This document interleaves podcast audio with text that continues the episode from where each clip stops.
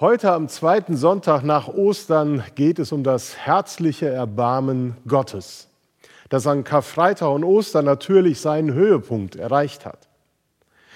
Wie könnte man dieses göttliche Erbarmen beschreiben? Mit welchen Bildern könnte man seine Bedeutung und das fürsorgliche Wesen Gottes zum Ausdruck bringen? Der für diesen Sonntag vorgeschlagene Predigttext aus Hesekiel 34, den wir in Auszügen betrachten werden, der malt solch ein Bild und bedient sich eines Motivs, das in der Bibel an vielen Stellen vorkommt. Es ist das Bild vom Hirten. Oft als Vergleich für Gott herangezogen. Jesus selbst vergleicht sich mit dem guten Hirten. Ein Bild aus dem Alltag der Menschen damals. Die Bibel erzählt mitunter dramatische Hirtengeschichten. Der erste Hirte der Bibel stirbt unschuldig. Abel war sein Name und sein Bruder Kain hat ihn aus Neid erschlagen. Mose der große Anführer des Volkes Israels war zumindest Hirte in Teilzeit, als er die Herde seines Schwiegervaters Jethru hütete. Und der erfolgreichste König, der mächtigste König Israels, wurde praktisch auf der Herdenweide zum König gesalbt. Denn David war ein Hirte. Im Neuen Testament hören Hirten dann natürlich die Botschaft von der Geburt des Retters und werden wichtige Augenzeugen von den Ereignissen rund um die heilige Nacht. Wenn also in der Bibel das Bild vom Hirten herangezogen wird, dann geht es meistens um Verantwortung und Fürsorge, die Menschen für andere wahrnehmen. Und der Prophet Hesekiel hat einmal in einer ergreifenden Ansprache den Hirtendienst genauer beschrieben und vor den falschen Hirten gewarnt, die ihrer Aufgabe und Verantwortung nicht gerecht wurden. Im Namen Gottes spricht der Prophet, wieder empfing ich eine Botschaft vom Herrn. Er forderte mich auf, du Mensch, richte den führenden Männern von Israel diese Worte aus. So spricht Gott der Herr. Wehe euch, ihr Führer Israels, ihr solltet für mein Volk wie Hirten sein, die ihre Herde auf eine gute Weite führen, aber ihr, ihr sorgt nur für euch selbst. Das Schwache stärkt ihr nicht und das Kranke heilt ihr nicht. Das Verirrte holt ihr nicht zurück und das Verlorene sucht ihr nicht. Das Starke aber tretet ihr nieder mit Gewalt. Zugegeben, es ist eine harte Rede des Propheten und sie richtete sich einst an die Führungspersonen des Volkes Israels, die ihrer Hirtenaufgabe in keinster Weise nachgekommen sind. Nach so langer Zeit, wo wir heute diesen Text hören, da stellt sich die Frage, ob das Hirtenbild in unserer digitalisierten und industrialisierten Welt überhaupt noch einen Platz hat und ob es seine Bedeutung entfalten kann. Den meisten von uns wird höchst selten ein Hirte mit seiner Herde begegnen. Über den Alltag eines Hirten ist uns wahrscheinlich eher wenig bekannt, ausgenommen denjenigen unter uns, die Schafe halten oder zumindest einen Hund halten, der so aussieht wie ein Schaf. Wer an der Nordseeküste Urlaub macht, der wird sicherlich das ein oder andere Foto von den sogenannten Deichschafen mal geschossen haben. So idyllisch auf dem grünen Gras und dem blauen Himmel von diesen Schafen, die auf der einen Seite kürzere Beine haben als auf der anderen, damit sie nicht umfallen. Es ist also mehr ein idyllisches Bild, was uns vor Augen stehen mag. Für die Hörer damals, die Hesekiels Botschaft vernommen haben, war es eine Selbstverständlichkeit und Alltäglichkeit, wenn er vom Hirten und seiner Herde gesprochen hat. Denn Hirten waren stolz auf ihre Herden und ihr Leben wurde von der Fürsorge und der Verantwortung für jedes einzelne Tier bestimmt. Mit enormer Einsatzbereitschaft und einem hohen Engagement sorgten sie für das Wohl der Herde. Und obwohl sich unsere Lebenswirklichkeit so fundamental verändert hat und unterscheidet von der damaligen, können wir trotz mancher Fremdheit, die dieses Bild auch mit sich bringt, viel mit ihm anfangen. Weil es eben eine tiefe Sehnsucht in uns anspricht. Die tiefe Sehnsucht nach Geborgenheit, nach Sicherheit, weil es den Wunsch nach Wegführung und Leitung anspricht. Darum können wir vom Bild mit dem Hirten und seiner Schafherde viel anfangen. Wir möchten das Leben in vollen Zügen genießen und möglichst oft auf den saftigen Weiden im Beruf und in der Familie stehen, dort sein, wo es uns gut geht und wir reich gesegnet sind mit den Gütern, die wir zum Leben brauchen. Und dennoch tun wir, die wir unsere Selbstbestimmung und unsere Eigenverantwortung so hoch halten und um jeden Preis erhalten wollen, uns schwer mit dem Bild der Herde aus Schafen und Ziegen, die ihrem Hirten irgendwie fraglos hinterherlaufen. Wenn ich mein Leben selbst bestimmen kann, wer braucht dann schon noch Orientierungshilfe von außen? Das wiederum ist eine gefährliche Lebenseinstellung. Zu meinen, man bräuchte niemanden als sich selbst, um im Leben voranzukommen und den richtigen Weg einzuschlagen und die Orte zu finden, wo es einem gut geht im Leben. So wie wir meinen, dass wir ohne Aufbauanleitung uns an einen IKEA-Packschrank wagen könnten oder ohne Navigationsgerät eine uns vollkommen fremde Gegend zielsicher durchfahren können, ohne uns zu verfahren, so meinen auch manchen auch ihr Leben ohne andere und ohne Hilfe planen und gestalten zu können. Doch spätestens an dem Punkt, wenn die Probleme und Sorgen zu groß werden oder die persönliche Zukunftsplanung die eigenen Kompetenzen übersteigt, dann rufen wir nach jemandem, an dem wir uns orientieren können. Dann fragen wir nach der Brücke, die uns über aufgewühlte Gewässer führt. Dann suchen wir nach einer Art Gebrauchsanleitung für unser Leben oder eben nach Hirten, denen wir vertrauensvoll nachfolgen können. Nur, wer sind diese Hirten? Im Text wird deutlich oder überhaupt dort, wo die Bibel von Hirten spricht, dass es nicht allein um die Hirten des Volkes Gottes damals oder um die Pastoren der Gemeinde Jesu heute geht. Nein, die Hirten stehen für alle Menschen, die in irgendeiner Art und Weise Verantwortung für andere tragen. Denn Hirtenaufgaben nehmen fast alle von uns wahr. Hirte sein heißt nämlich zunächst einmal ganz schlicht für andere da sein. Ein Hirte ist nicht für sich selbst da, sondern für andere, die seiner Fürsorge anvertraut sind, die seine Hilfe, seine Begleitung brauchen.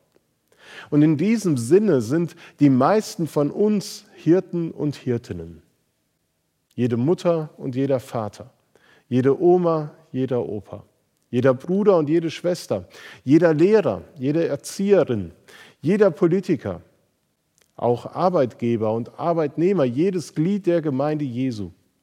Wir sind als Menschen niemals nur für uns selber da, sondern haben Verantwortung für andere.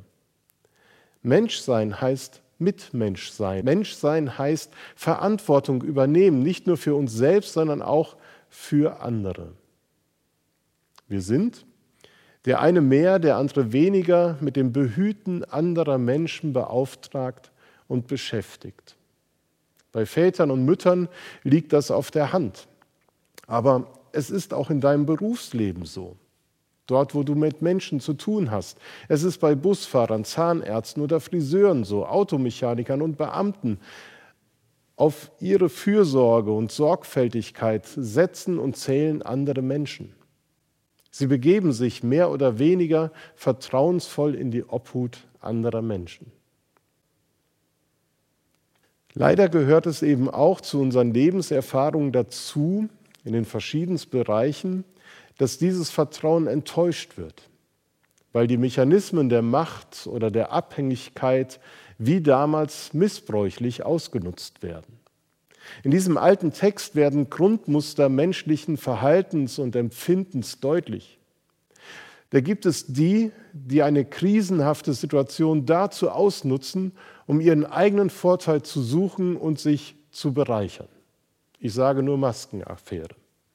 Das Fatale daran ist, dass ein enormer Vertrauensverlust gegenüber jenen entsteht, denen man doch eigentlich einen Vorschuss an Vertrauen entgegengebracht hat.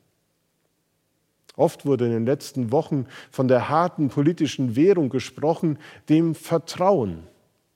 Und eben dies schwindet bei vielen und wird zunehmend brüchiger und Zweifel kommen auf. Und nicht anders wird es dem Volk Israel damals gegangen sein, als sie sich gefragt hat, wer sind denn nun unsere Hirten? Wer kümmert sich um uns? Wer begleitet uns wirklich? Wem können wir vertrauen? Diese Frage haben wir gemeinsam. Brisant wird es, wenn man dann politischen Ideologien hinterherläuft, die mit ihrem populistischen Heilsversprechen auf Ab- und Irrwege führen und Menschen in ihren Verunsicherungen manipulieren und sie vor den Karren der eigenen Interessen spannen. Die Gefahr ist auch heute noch so real wie damals, falschen Hirten kritiklos hinterherzulaufen und denen aufzusitzen, die ihr verführerisches Potenzial zum eigenen Vorteil ausspielen und andere ausnutzen. Die Worte des Propheten sind ein Spiegel von Verführungsmechanismen, welche den gesellschaftlichen Zusammenhalt erschüttern oder gar zerstören können. Kein Bereich ist davon ausgenommen, auch nicht der religiöse und kirchliche Bereich. Und neben all dem, was wir als Gemeinschaft erleben oder erdulden, ertragen müssen an Enttäuschungen und Verletzungen, gibt es ja eben noch die persönliche Ebene. Die individuellen, schmerzhaften Erfahrungen von missbrauchtem Vertrauen in der Beziehung zu Eltern, zu Kindern, zum Partner, zum Familienmitgliedern, zu Freunden, zum Chef auf der Arbeit, dem Abteilungsleiter. Missbrauchtes Vertrauen gibt es viel. Und es ist eine Form von Missbrauch, die eine immense, belastende und zerstörerische Wirkung hat. Auf uns selbst, auf Beziehungen zu anderen, auf das Miteinander, auf das Mitmenschsein. Wem kann man also noch vertrauen? Der Predigtext und der Prophet sagen, ja, es gibt jemanden, dem wir vertrauen können. Es ist Gott, dem wir vertrauen können, denn er will dem allem ein Ende bereiten. Den angeblichen Hirten, die sich Vertrauen erschleichen, wird das Handwerk gelegt, denn er sagt, Schluss damit. Ich ergreife die Initiative. Es ist Schluss mit den falschen Hirten. Und Hesekiel 34 bietet eben nicht nur die Beschreibung der falschen Hirten, sondern auch einen starken Kontrast zwischen den Hirten, die sich selber statt die Herde weiden, und Gott als dem Hirten, der sich hingebungsvoll um sein Volk kümmert. Judith hat zu Beginn Jesaja-Worte zitiert, die uns auch so geläufig sind, wo deutlich wird, Gott ruft mich bei meinem Namen. Das heißt, er kennt mich. Im Hebräischen wird mit dem Wort kennen ein inniges Vertrautsein beschrieben. Das heißt, wir brauchen in der Beziehung zu Gott keine Angst davor zu haben, übersehen oder vergessen zu werden. Gott ist der gute Hirte, der mich kennt, der mir nachgeht.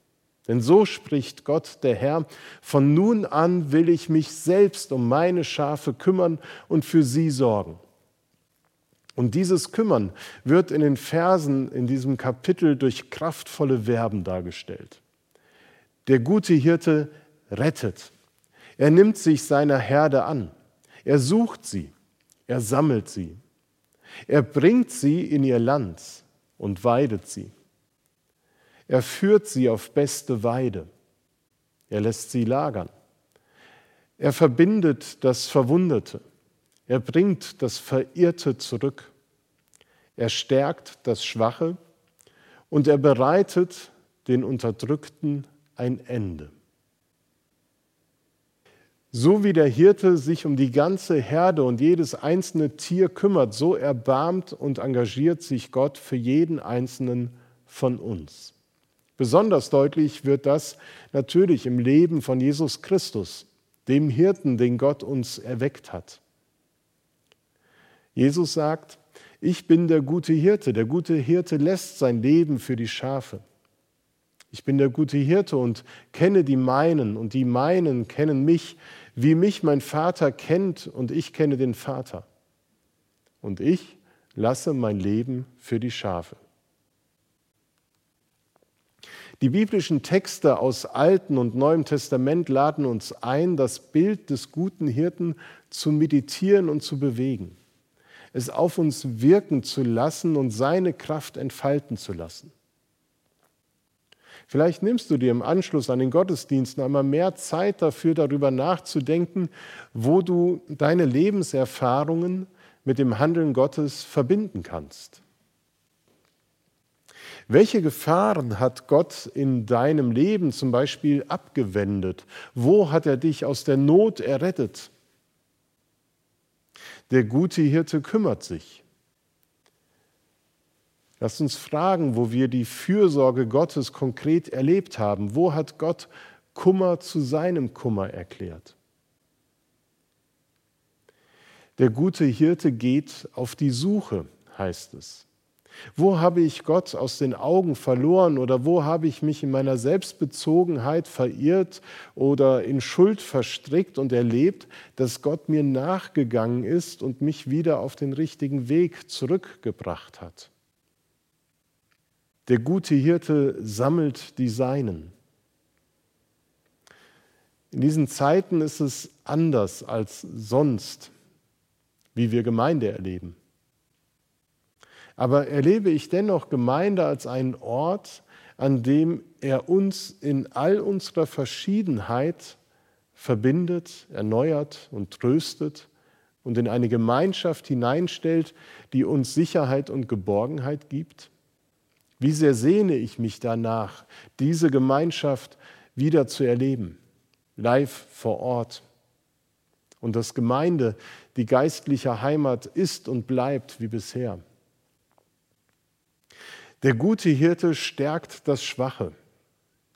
Wo habe ich Gottes heilsame Stärkung erfahren dürfen und wo wünsche ich es mir, sie zu erleben? Der gute Hirte heilt das Kranke und verbindet das Verwundete. Jesus dürfen wir all unsere Verwundungen, die wir in unserem Leben erfahren haben, bringen. Sie liegen vielleicht auch weit zurück in der Vergangenheit oder sind gerade aktuell, aber wir dürfen wissen, er nimmt sich ihrer an. Er kümmert sich, er verbindet und heilt. Das Bild vom guten Hirten will uns aber auch von unseren falschen und überzogenen Erwartungen, die wir an die Hirten unserer Zeit haben und richten, heilen.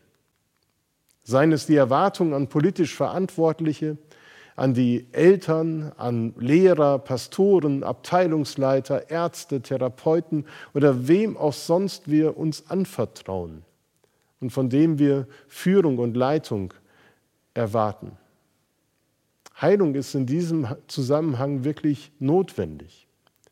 Denn wer die heilende Kraft des guten Hirten Jesus gespürt hat, der schreit angesichts des immer wieder eintretenden Versagens unserer menschlichen Hirten und Leiter nicht nach dem starken Mann oder der starken Frau, die dann das Heft in die Hand nimmt und es endlich richtig macht, sondern er ruft nach dem barmherzigen Gott und seinem Eingreifen.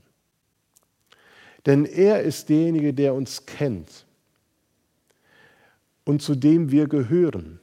Wir sind Teil seiner Herde, auf die er acht gibt. Und niemand kann uns aus seiner Hand und aus seiner Gemeinschaft herausreißen.